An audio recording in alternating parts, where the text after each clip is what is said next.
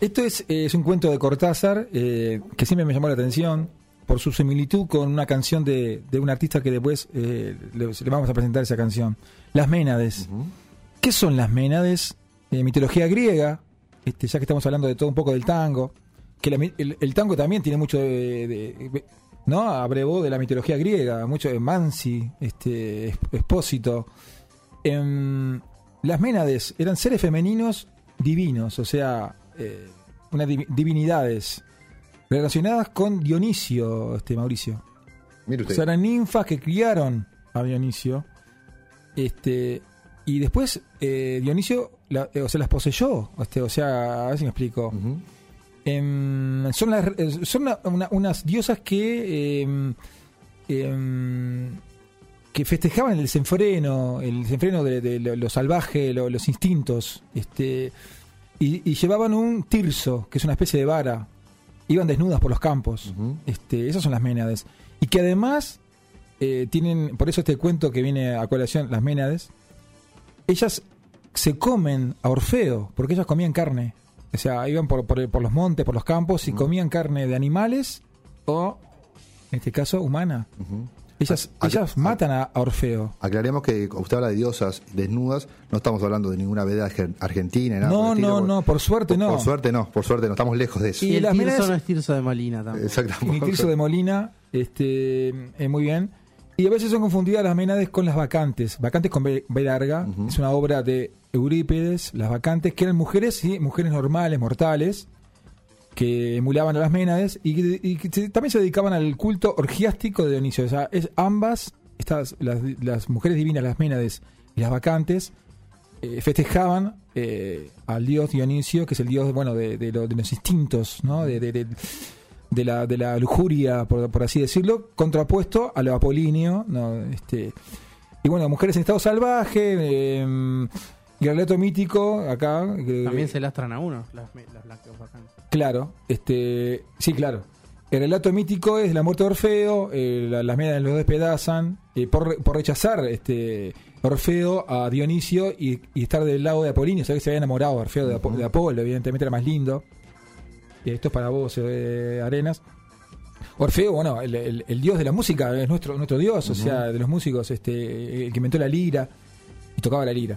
Este, entonces, en, este cuento, un poco Cortázar eh, es una especie de, lo que hablamos hoy, una crítica velada a lo, apolíneo de la música. En este caso, eh, Cortázar este, cuenta eh, de- de- de- desde, un, un sujeto, que es él, evidentemente en el cuento, este, él es invitado a un concierto de música culta con un, con un repertorio que, bueno, que, o sea, le digo las obras que, que están en el cuento, El sueño de una noche de verano de Mendelssohn. Don Juan y el mar, o sea, Don Juan, un poema sinfónico de Strauss, Le Meur de Debussy Ujú. y la quinta sinfonía de Beethoven. Esa es el repertorio que el propio Cortázar se encarga de destrozar, diciendo que en el cuento que es una porquería el- el repertorio que, que- y los personajes que, que contiene el cuento son unas el maestro, que es el, el protagonista es el maestro, el director de la orquesta, que es un, un tipo muy particular, una especie de de Don Francisco, digamos, yo me, me lo imagino, ¿no? Sí, sí. vendiéndole fruta a la gente.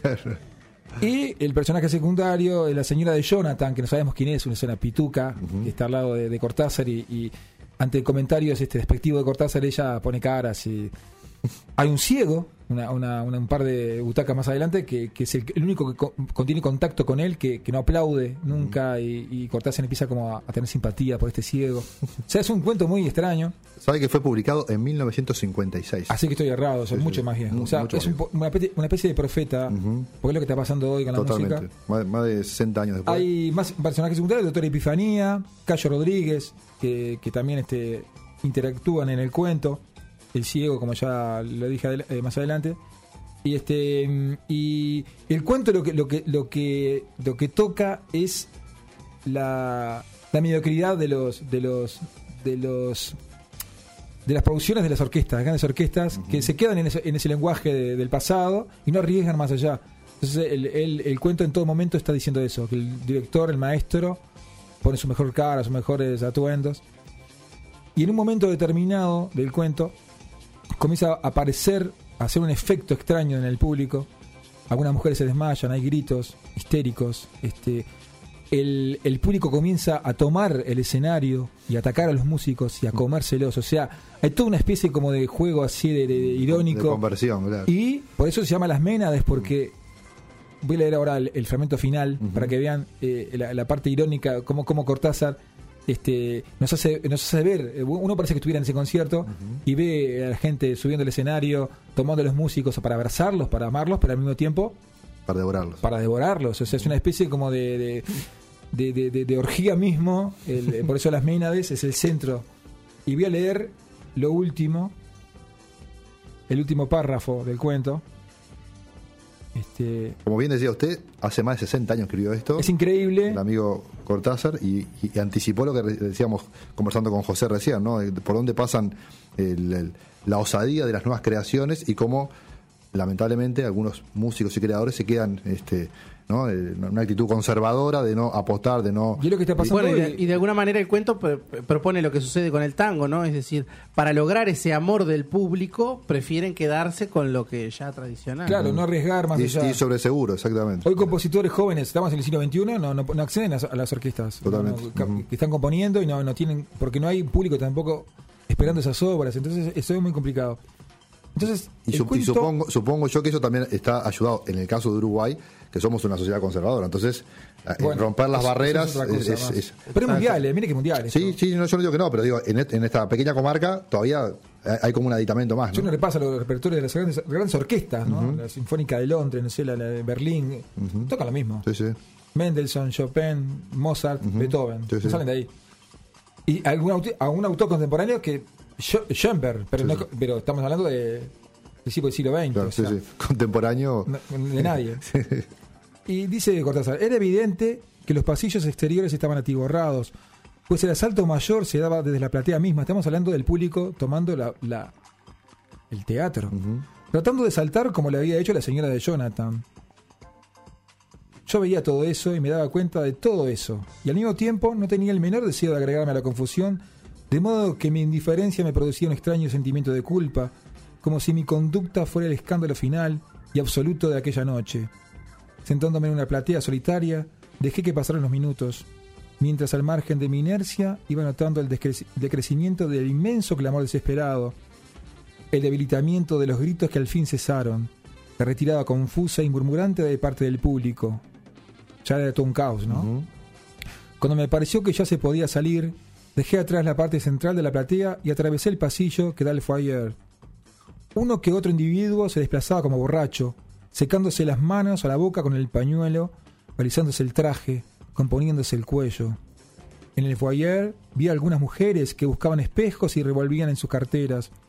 Una de ellas debía haberse lastimado porque tenía sangre en el pañuelo. Vi salir corriendo a las chicas de Epifanía. Epifanía es uno de los personajes. Parecían furiosas por no haber llegado a los palcos. Me miraron como si yo tuviera la culpa. Cuando consideré que ya estaría afuera, eché a andar hacia la escalinata de salida y en ese momento asomaron al foyer la mujer vestida de rojo y sus seguidores. Los hombres marchaban detrás de ella como antes, parecían que y parecían cubrirse mutuamente para que no se viera el destrozo de sus ropas, ya en plena orgía.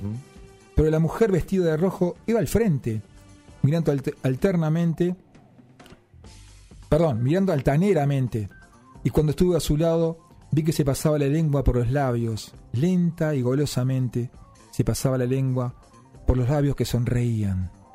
Así termina el cuento de Cortázar, dejando esa puerta abierta de esas ménades que se Sí, ven sí. comido.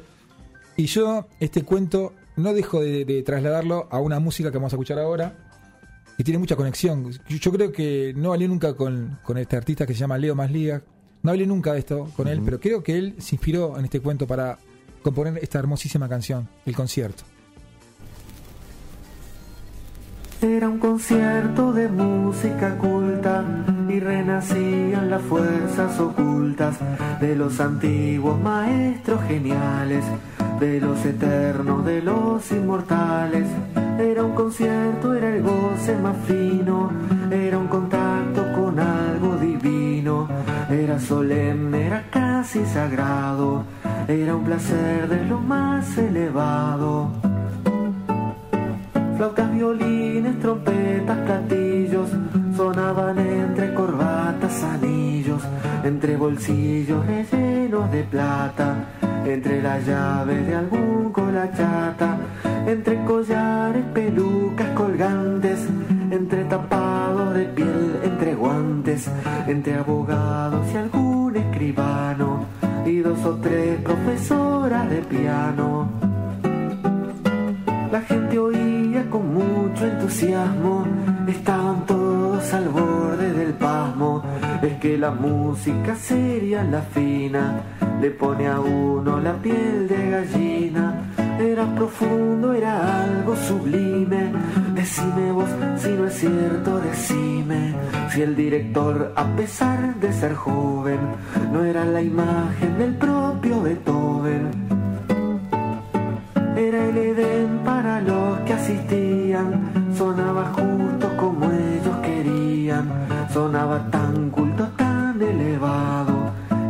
un triste, fatal resultado, porque de a poco la gente ascendía, bajo el efecto del arte subía, iban en busca quizás de la altura, correspondiente a esa música pura y las butacas quedaron vacías. Toda la gente subía y subía, siempre más alto en el aire tomado por aquel arte supremo elevado. Mientras la orquesta seguía tocando, toda la gente se iba estrellando, casi a la vez la cabeza en el techo, quedaban todos los cráneos deshechos y por la fuerza de los cabezazos se fue cayendo el teatro a pedazos. Toda la orquesta quedó sepultada, quedó enterrada, quedó mutilada y los oyentes seguían sin pausa, subiendo pero ya por otra causa. Ya no era el arte que los elevaba, era la muerte que se los llevaba.